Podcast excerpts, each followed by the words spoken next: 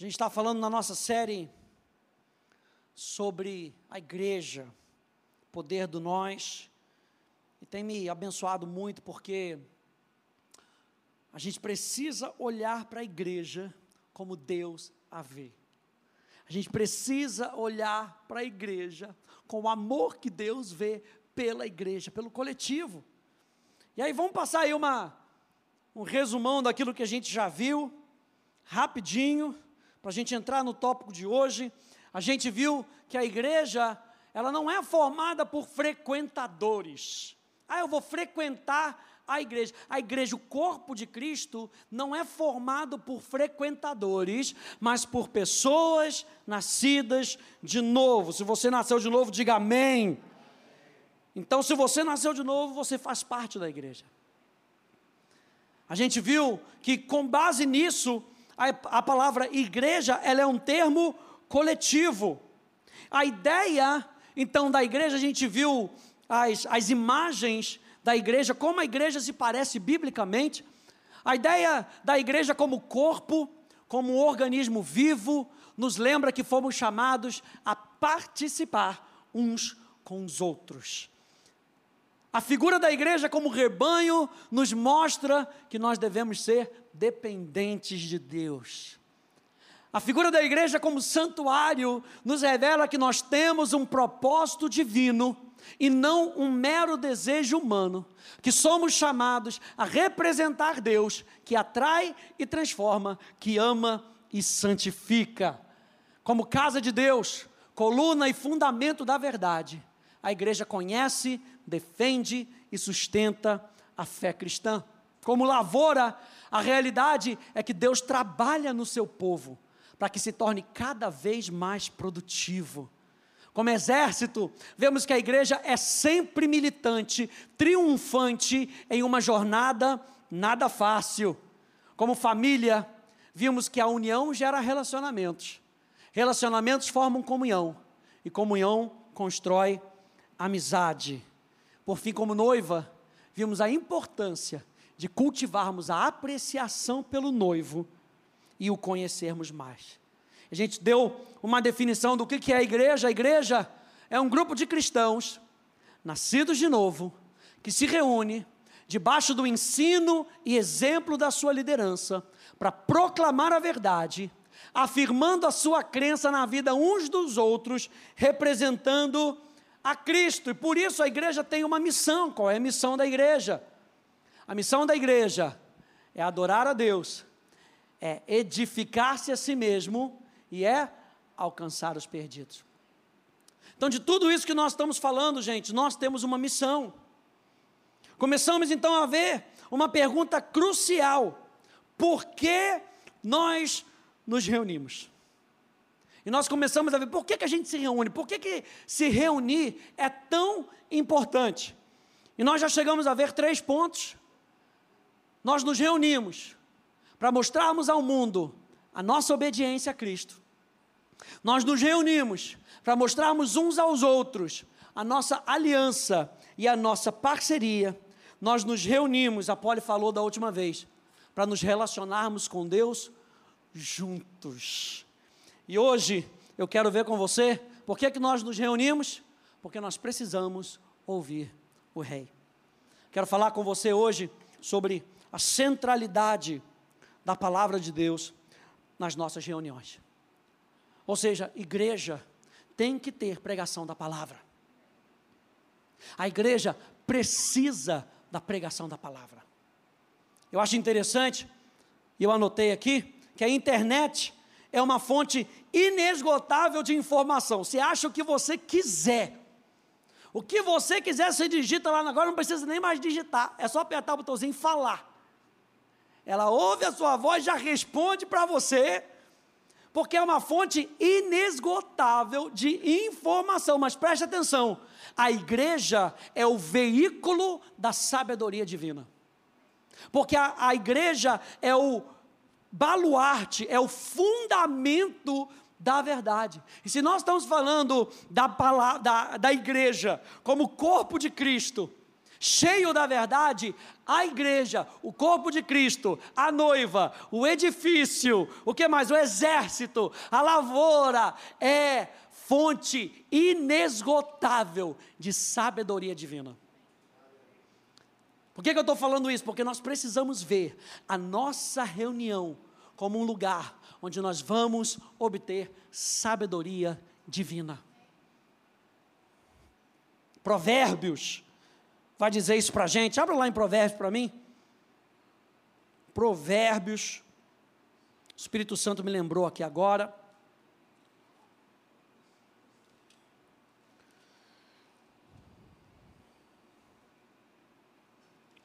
Provérbios, se você pegar para ler Provérbios 1, Provérbios 2, Provérbios 3, Provérbios 4, nossa, Provérbios 5, falando aí sobre a sabedoria. Pega aqui no Provérbios capítulo 2.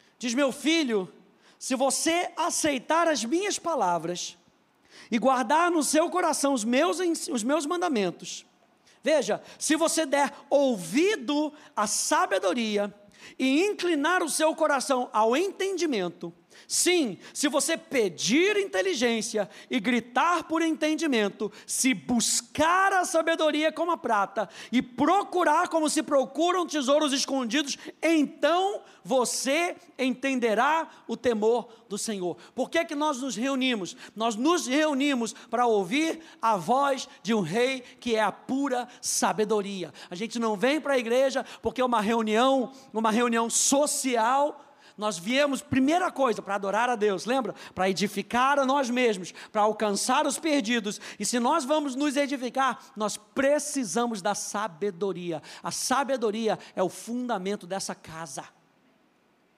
E a igreja é o veículo para a sabedoria.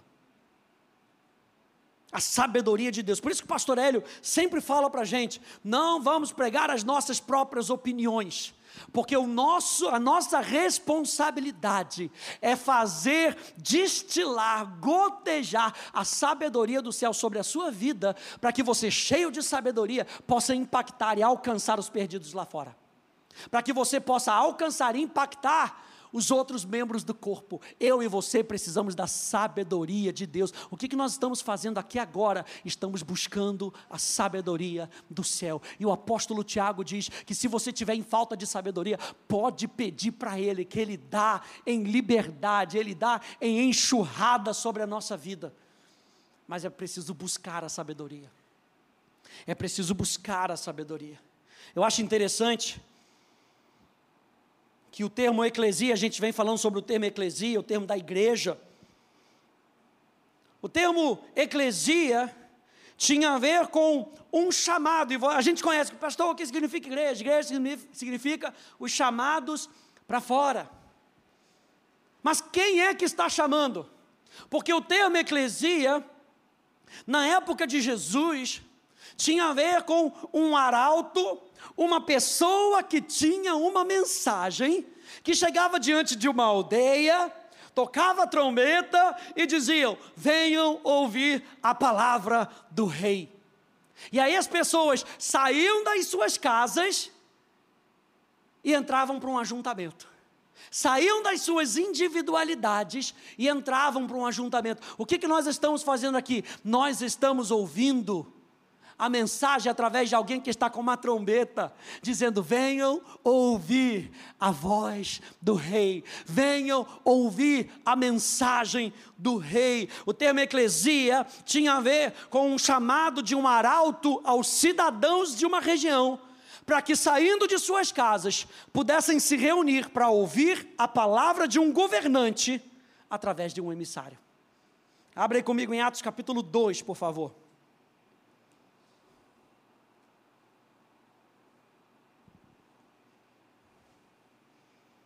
Atos, capítulo 2. Jesus, quando fala da parábola, aquela parábola do semeador, a parábola é justamente sobre a pessoa que semeia. O semeador sai a semear a semente. Então, o semeador tem uma semente de qualidade.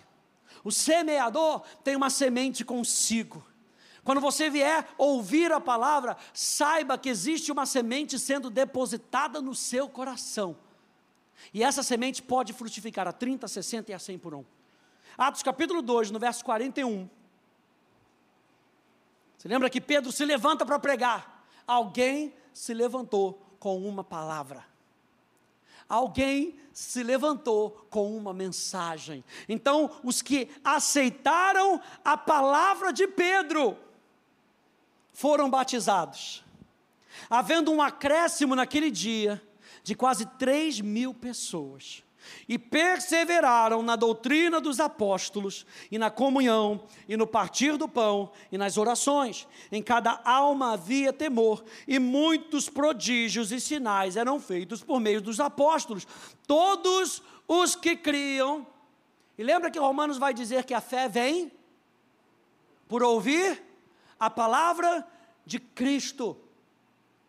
Se a fé vem por ouvir a palavra de Cristo, aqui diz: todos aqueles que criam, criam como? Porque alguém estava pregando a palavra.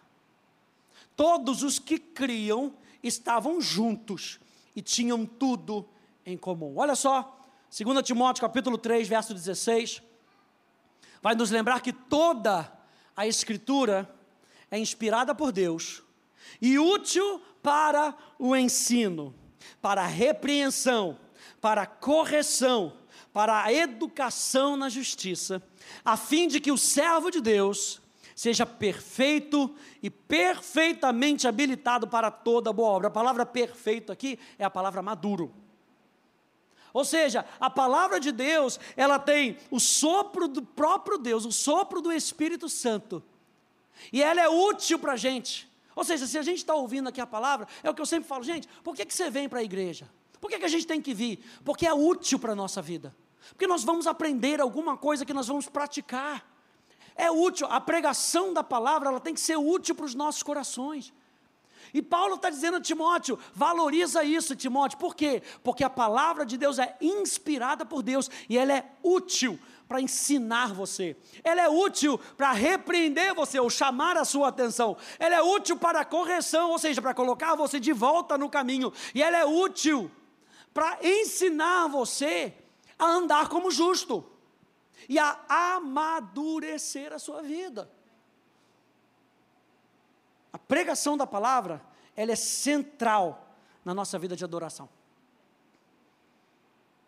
Lembrando que nós nos reunimos para proclamar a verdade, afirmando a sua crença na vida uns dos outros, representando a Cristo. Ou seja, a gente não só ouve a palavra, a gente não só bota a palavra para dentro. O que, que a gente faz? A gente proclama a verdade uns para os outros.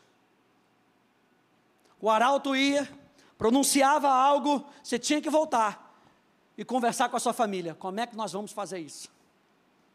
Vamos tomar uma decisão dentro dessa casa? Vamos colocar em prática aquele decreto que o governante acabou de fazer, que foi proclamado através do arauto. Vamos afirmar a nossa crença uns para os outros. Precisamos ser tão cheios da verdade que a verdade extravasa através de mim e de você para outros. Gente, é a nossa crença que determina como nós vivemos. Por isso é que nós precisamos afirmar a nossa crença uns nos outros, ou seja, nós precisamos afirmar com o nosso estilo de vida, cheio da verdade na vida das outras pessoas. Ou seja, não dá para a gente viver isolado e afirmando a minha crença só para mim mesmo. Nós precisamos extravasar na vida uns dos outros. E o que, que nós estamos fazendo aqui? Nós estamos ouvindo a mensagem para que seja afirmada no nosso coração. Verdade que gera crença no meu coração. Crença vai me gerar atitudes, e essa atitude vai gerar um estilo de vida. Esse estilo de vida precisa ser um espelho para as outras pessoas. Por isso nós precisamos da palavra, gente, porque ela nos dá um entendimento correto da pessoa e do caráter de Deus. A palavra de Deus forma a nossa crença. Abra comigo em Colossenses, por favor. Por que, que nós nos reunimos? Para ouvir a voz do Rei. E é nesse momento, gente, que a gente tem que prestar atenção e trazer a nossa mente cativa ao ambiente onde nós estamos. Que muitas vezes a gente tem a tendência, a gente vaguear para tudo que é lugar. E às vezes é uma orientação do rei e você perde a direção. Porque estava pensando no frango que ficou na geladeira. Se você tirou ou não tirou do frango da geladeira. É nessa hora que nós somos treinados na nossa atenção. Se estiver dormindo, pede para o irmão do lado, me belisca. Mas não deixa eu dormir, não deixa eu perder, porque o rei está falando. O importante não é nem mesmo o mensageiro, o importante é a veracidade daquilo que está sendo falado. E eu sempre falo, a gente guarda o nosso coração para que a gente possa atrapalhar menos.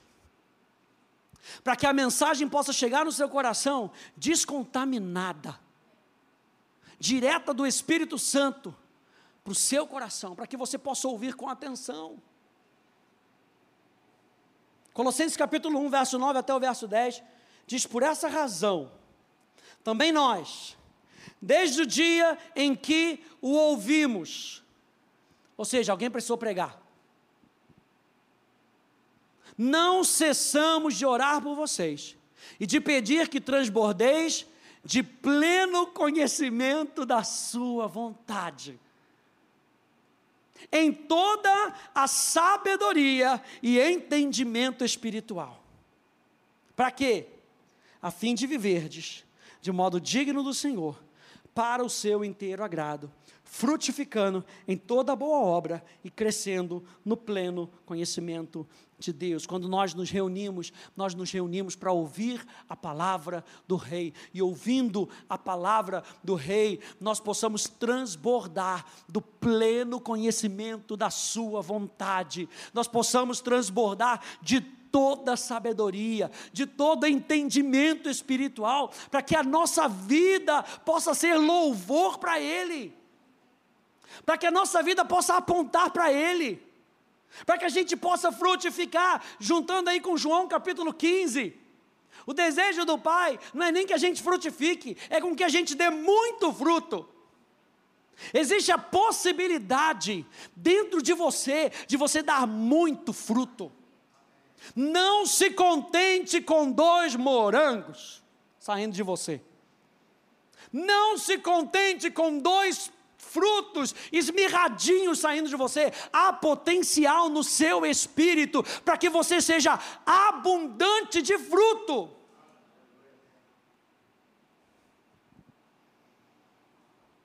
Gente, quando a gente ouve a mesma palavra juntos, nós somos desafiados a experimentar a mesma realidade juntos. Você pode estar em casa, e aí, sei lá, no seu dia, você escolhe um montão de pregação para ouvir. Mas quando nós estamos juntos, nós somos desafiados a praticar o que nós ouvimos juntos. E é dessa maneira que a gente olha para o irmão e fala: cara, nós podemos nos ajudar a praticar aquilo que nós ouvimos juntos. Se você está na sua casa, sozinho, sem vir para o ajuntamento, para a congregação, quem é que vai te desafiar? Agora, quando nós estamos juntos, nós nos lembramos, nós ouvimos aquela pregação juntos. Então, eu e você podemos nos desafiar a viver a realidade do Evangelho juntos. Lembra que o pastor falou naquele dia? Ele falou para você, você estava lá, falou que a gente pode frutificar. Vamos frutificar? Me ajuda a frutificar? Aí entra o processo de santificação, poder de grupos pequenos, que a gente vai falar na semana que vem, aleluia de eu e você nos motivarmos a nós ouvirmos juntos e praticarmos juntos. Abra comigo em Efésios capítulo 4, por favor. Vamos considerar algumas coisas aqui em Efésios.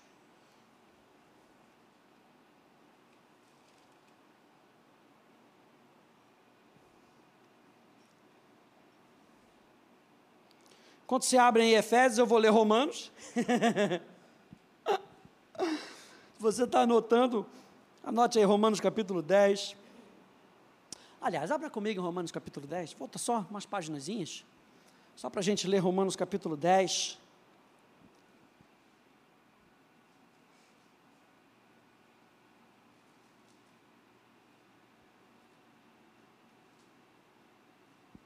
A partir do versículo 8, citando Deuteronômio capítulo 30, diz lá: Porém, o que se diz? A palavra está perto de você, na sua boca e no seu coração. Isto é, a palavra da fé que pregamos. Ou seja, alguém tem que se levantar para falar com fé para que outra pessoa possa ouvir, ser cheio da verdade e possa pregar para as outras pessoas. O que está em mim vai ser depositado no seu coração pela revelação do Espírito Santo, mas não é para ficar para você, é para você depositar na vida de outras pessoas. Onde está a palavra? Na minha boca e no meu coração. Tem que sair do coração através da boca. Se com a boca você confessar Jesus como Senhor, e no seu coração crer que Deus o ressuscitou dentre os mortos, você será salvo. Porque com o coração se crê para a justiça, e com a boca se confessa para a salvação. Pois a Escritura diz: todo aquele que nele crê não será envergonhado. Porque não há distinção entre judeu e grego, uma vez que o mesmo é o Senhor de todos, rico para com todos os que o invocam porque todo aquele que invocar o nome do Senhor será salvo, citando mais uma vez as Escrituras. Como, porém, invocarão? Ou seja, o objetivo final, a palavra invocar aqui tem o sentido de adorar. Lembra da missão da igreja? Passo número um, adorar a Deus, glorificar a Deus. E Romanos faz a pergunta: então, mas como é que eles vão invocar? Como é que eles vão adorar se eles não creem? E como crerão de quem nada ouviram? E como ouvirão se não há quem pregue? E como pregarão se não forem enviados? Como está escrito: quão formosos são os pés dos que anunciam coisas boas. Aleluia. Ou seja, quando a gente está numa reunião como essa, ouvindo a palavra do, do rei, nós precisamos valorizar a vida do pregador. Porque o pregador, ele está colocando em você boa semente, para que você seja um pregador para as outras pessoas. É a valorização, gente. A valorização do que nós estamos fazendo aqui. Se nós estamos fazendo algo, nós estamos ouvindo a palavra do rei, existe alguém que prega. Agora sim, Efésios, capítulo 4. Vá lá comigo, por favor.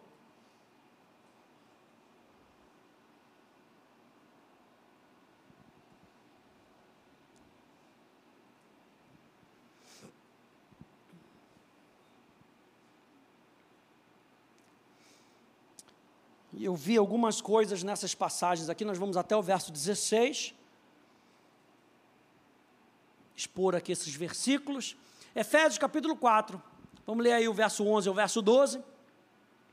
Que diz: Ele mesmo concedeu uns para apóstolos, outros para profetas, outros para evangelistas e outros para pastores e mestres, com vistas ao, olha aí de novo a palavra, ao aperfeiçoamento ou ao amadurecimento dos santos para o desempenho do seu serviço. Você consegue notar aqui que Deus deu evangelista não para salvar o perdido, mas para o amadurecimento dos santos?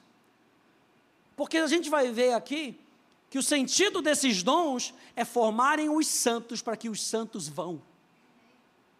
Veja, cinco dons se nós tivermos esses cinco dons aqui, imagina quantos membros daqui podem sair e podem ser apóstolos para esse mundo, podem ser profetas para esse mundo. É uma multiplicação exponencial. Deus quer uma multiplicação exponencial através do seu corpo. Ele precisa que o corpo esteja ajustado e funcionando para que a mensagem chegue até os confins da terra. E ele não vai usar só o pregador, pregador em cima da plataforma. Mais uma vez eu repito, ele vai usar você, então se prepara. Fica atento, porque Deus está falando com você e está enchendo o teu coração com uma mensagem para que você vá. Ele diz com vistas, verso 12, ao aperfeiçoamento dos santos, para o desempenho do seu serviço para a edificação do corpo de Cristo. No verso 11 e no verso 12, líderes são chamados por Deus com um propósito específico para edificar a minha vida, para edificar a nossa vida. São pessoas reais com quem você pode contar, que oram por você, que se preparam com uma palavra de Deus e não uma palavra pré-programada para encher o seu coração, para que o Espírito Santo tenha um fundamento, para que você tenha revelação, e com revelação você possa sair por esse mundo iluminando as trevas. Pessoas reais com que você pode contar, pessoas que vão te edificar na palavra de Deus. Veja Atos capítulo 20, verso. Opa, está aqui já. Atos capítulo 20, no verso 32. Diz: Agora, pois, eu os entrego aos cuidados de Deus e à palavra da sua graça, que tem poder para edificá-los.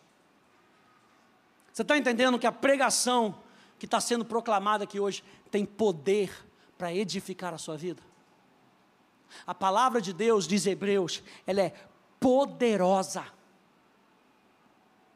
Ela é útil, ela é eficaz, ela é poderosa. Eu não sei qual é a tua necessidade nessa noite, mas a palavra de Deus é poderosa. Agora, pois, eu os entrego ao, aos cuidados de Deus e à palavra da sua graça, que tem poder para edificá-los e dar herança entre todos os que estão sendo, os que são santificados.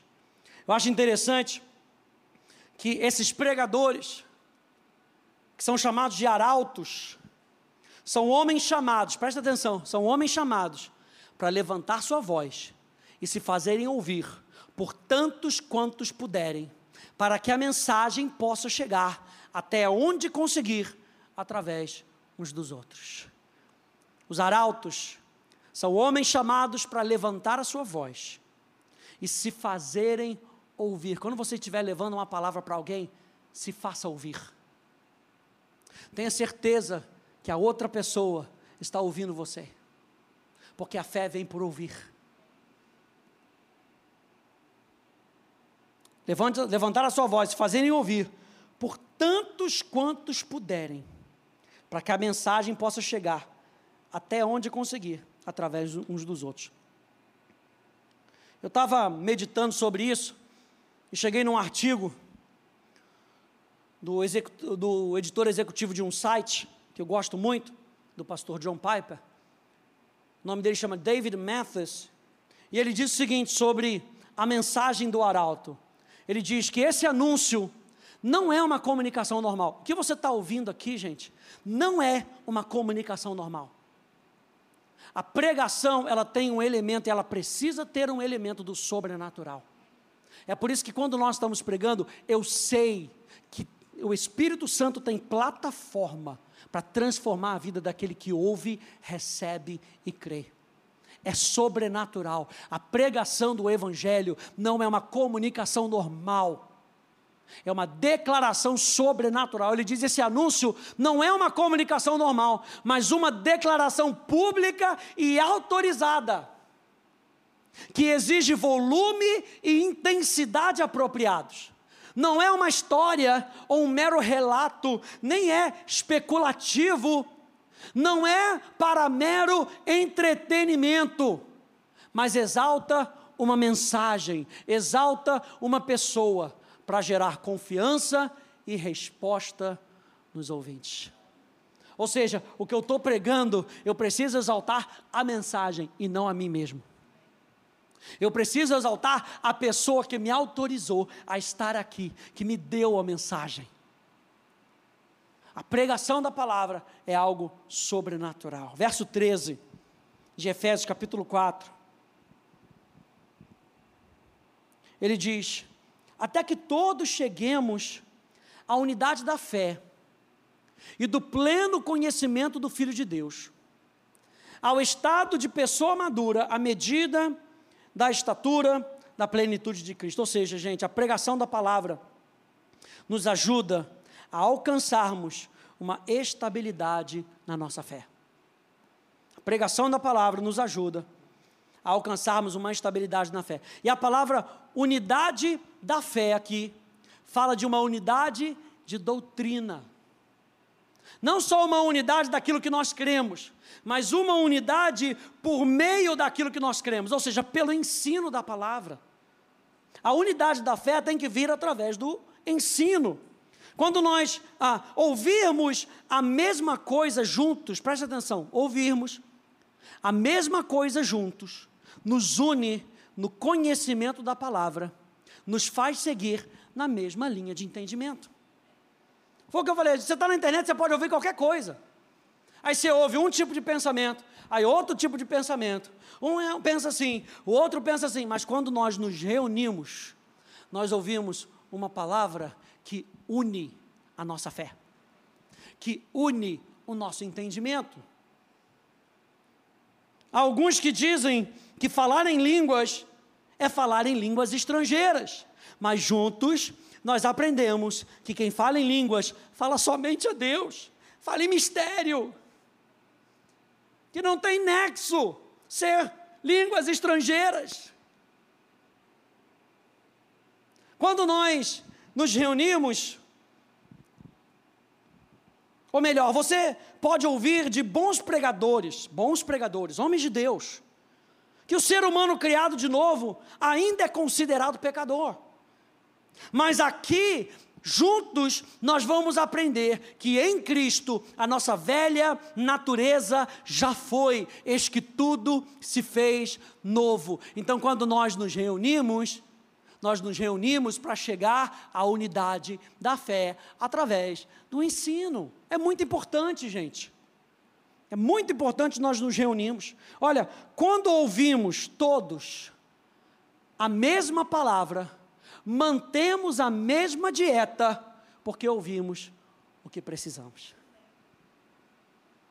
Sabe, se a gente, assim, tem muito temor no nosso coração, quando a gente vai escolher uma série, quando a gente vai escolher um tema de uma mensagem, porque a responsabilidade é muito grande, gente, de dar para vocês o que vocês precisam, o que nós encontramos no nosso coração, que a igreja precisa ouvir. Mais uma vez eu falo, na internet, a gente às vezes busca por assunto. E, gente, não tem nada de errado com isso. Tem tanto pregador bom na internet. E você, no seu tempo de poder estudar, quantas pessoas eu escutei para poder ouvir de Deus uma mensagem que me inspirou. Deus, eu tenho esse veio no meu coração, e agora? Aí você busca, você ora, lê a Bíblia, hum, ouve essa mensagem, aí você ouve essa mensagem. É muito importante, gente. Ninguém está falando que você não deve mais ouvir mensagem, não é isso, olha o equilíbrio. Mas tem gente que não consegue mais vir para a igreja porque diz que só basta aquilo que eles ouvem na internet. E aí na internet você só escolhe o que você quer. A dieta é desproporcional. Mas quando você vem, aí você senta, o que, que o pastor vai pregar? Não sei. Eu acredito que vai ser coisa boa. Mesmo que seja correção, vai ser coisa boa. Porque a dieta tem que ser equilibrada. Porque nós ouvimos o que nós precisamos. Pregar então, gente, não é apenas uma comunicação pública, mesmo que seja uma comunicação talentosa. Pregação é alimento espiritual. E você sabe o quão importante é você ter uma dieta balanceada, uma dieta equilibrada. Se você não souber, tem ali a, a, nossa nutricionista, aleluia, glória a Deus. Tem que ser equilibrado. Tem problema comer doce. O problema é só comer doce. Ah, pastor, vou comer a gelatina, porque gelatina tem colágeno. Mas está cheio de açúcar. Ah, pastor, vou tomar a Coca Zero, ó, vou, vou falar aí. Vou tomar a Coca Light, a Coca Zero, porque não tem açúcar, mas está cheio de sódio. Não ajuda. Eu e você precisamos ter o nosso coração voltado para todo o conselho de Deus. Então a pregação, mesmo que ela seja uma comunicação talentosa, ela tem que ser mais do que isso. Ela é uma alimentação espiritual. Os sermões, no contexto do culto, nutrem as pessoas com o alimento da palavra de Deus em Cristo. Veja, são refeições cuidadosamente preparadas e apresentadas para a igreja, para a saúde e bem-estar espiritual. Ou seja, por que, que eu estou falando isso, gente? Porque quando você ouve a pregação, você tem que acreditar. Tem que ser com crença no coração, senão você não se abre. Você tem que acreditar que é para o seu bem-estar. Como é que foi a outra palavra que eu disse aqui? É para a sua saúde espiritual. Verso 14. Para que não mais sejamos como crianças, arrastados pelas ondas e levados de um lado para o outro por qualquer vento de doutrina, pela artimanha das pessoas, pela astúcia com que induzem ao erro. Ou seja, o que, que a pregação da palavra também quer fazer? A pregação da palavra fala de sermos protegidos de falsos ensinos. João capítulo 10, eu estava ali meditando, enquanto pessoal do Ministério de Música estava aqui ministrando, eu estava me lembrando de João capítulo 10, e Jesus falando que as suas ovelhas ouvem a sua voz e o seguem. Aí a Bíblia fala: esses que vieram antes de mim são ladrões e salteadores. E depois no verso 10 ele qualifica esses ladrões, ele diz: o ladrão vem somente para roubar, matar e destruir. Mas eu vim para que vocês tenham vida. De que ladrão que ele está falando? Não está falando do Satanás. É claro que o espírito ali é o espírito de Satanás. Mas o ladrão que ele está falando é dos falsos mestres. Os falsos mestres vinham para enganar, para roubar o entendimento genuíno daqueles homens. É por isso que Paulo diz em 1 Timóteo capítulo 1, verso 3, olha só o que ele diz para o seu filho na fé Timóteo. Ele diz: Quando eu estava de viagem rumo à Macedônia, pedi a você que ainda permanecesse em Éfeso para admoestar certas pessoas, a fim de que não ensinem outra doutrina. Timóteo fica em Éfeso para combater falsas doutrinas. Foi o que aconteceu com João, que você entende. O apóstolo João, ele ficou locado em Éfeso. O apóstolo João, ele escreve a sua primeira, sua primeira carta, 1 João, e ele combate o ensino dos gnósticos. A pregação errada do gnosticismo. Ou seja, quando nós estamos pregando, gente, a gente tem alimento, a gente crê que é para o seu bem-estar, que é para a saúde, e veja, é para a sua proteção. É para a sua proteção. Deixa o seu dedo aí em Efésios. Deixa eu encontrar aqui Filipenses, capítulo 3. Vá lá comigo, obrigado, Jesus. Filipenses, capítulo 3.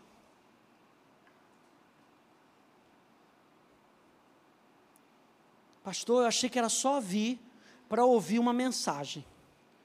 Não, mas o que, que é a mensagem? Para que, que serve a mensagem? Você está aprendendo hoje. Filipenses capítulo 3, no verso, diz assim, no verso 1 diz: Quanto ao mais, meus irmãos, alegrem-se no Senhor. Escrever de novo as mesmas coisas não é um problema para mim e é segurança para vocês. Ou seja, eu vou falar para vocês de novo as mesmas coisas, até que vocês pratiquem isso com segurança. Deixa eu encontrar aqui, Pedro fala algo muito similar. 2 Pedro, capítulo 1, verso 12, olha só. Verso 12, 1 2 Pedro 1, 12 diz: Por essa razão, sempre estarei pronto para fazer com que vocês se lembrem dessas coisas. Embora já as conheçam, ah, pastor, já ouvi isso. O apóstolo Pedro fala: eu tenho que lembrar vocês de novo. Embora vocês já conheçam, e pasmem, e tenham sido confirmados na verdade que receberam, ou seja, e já pratiquem. Também considero justo, enquanto estou nesse tabernáculo, despertar essas lembranças em vocês. Certo de que estou prestes a deixar o meu tabernáculo, como efetivamente o nosso Senhor Jesus Cristo me revelou, mas da minha parte, me esforçarei ao máximo para que sempre, mesmo depois da minha partida, vocês se lembrem dessas coisas. O apóstolo Paulo fala, o apóstolo Pedro fala. Ou seja, eu quero proteger vocês, para que no final das contas vocês estejam praticando mesmo que a gente não esteja presente. Depois você lê tarefa de casa, 2 Pedro capítulo 2, falando sobre os falsos mestres. Olha só o que diz 2 Timóteo capítulo 4. Já depois da orientação que Paulo tinha dado para Timóteo, para ele combater falsas doutrinas. Ele diz: diante de Deus e de Cristo, Jesus, que há de julgar vivos e mortos, pela sua manifestação e pelo seu reino, peço a você, com insistência, ou seja, não era um pedido qualquer. Eu peço a você, uh, Timóteo, com insistência, que pregue a palavra, insta quer seja oportuno, quer não, corrija, repreenda, exorte com toda paciência e doutrina, ensino. Pois virá o tempo em que não suportarão a sã doutrina. Pelo contrário, se rodearão de mestres segundo as suas próprias cobiças, como que sentindo coceiras nos ouvidos. Eles se recusarão a dar ouvidos à verdade, entregando-se às fábulas. Mas você, Está falando para Timóteo. Seja sóbrio em todas as coisas, suporte as aflições, faça o trabalho de um evangelista. Qual o trabalho do evangelista? Esse que a gente está vendo em Efésios capítulo 4, em ajudar pessoas a amadurecerem e cumprirem o seu papel. Como? Pregando a palavra. Cumpra plenamente o seu ministério. Volta lá então em Efésios capítulo 4.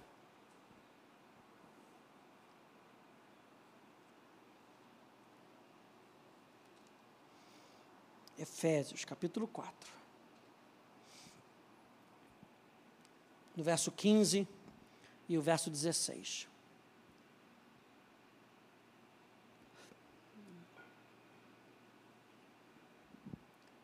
Diz: Mas seguindo a verdade em amor, verso 15: cresçamos em tudo naquele que é a cabeça, Cristo, de quem todo o corpo bem ajustado e consolidado, pelo auxílio de todas as juntas, segundo a justa cooperação de cada parte, efetua o seu próprio crescimento para a edificação de si mesmo em amor.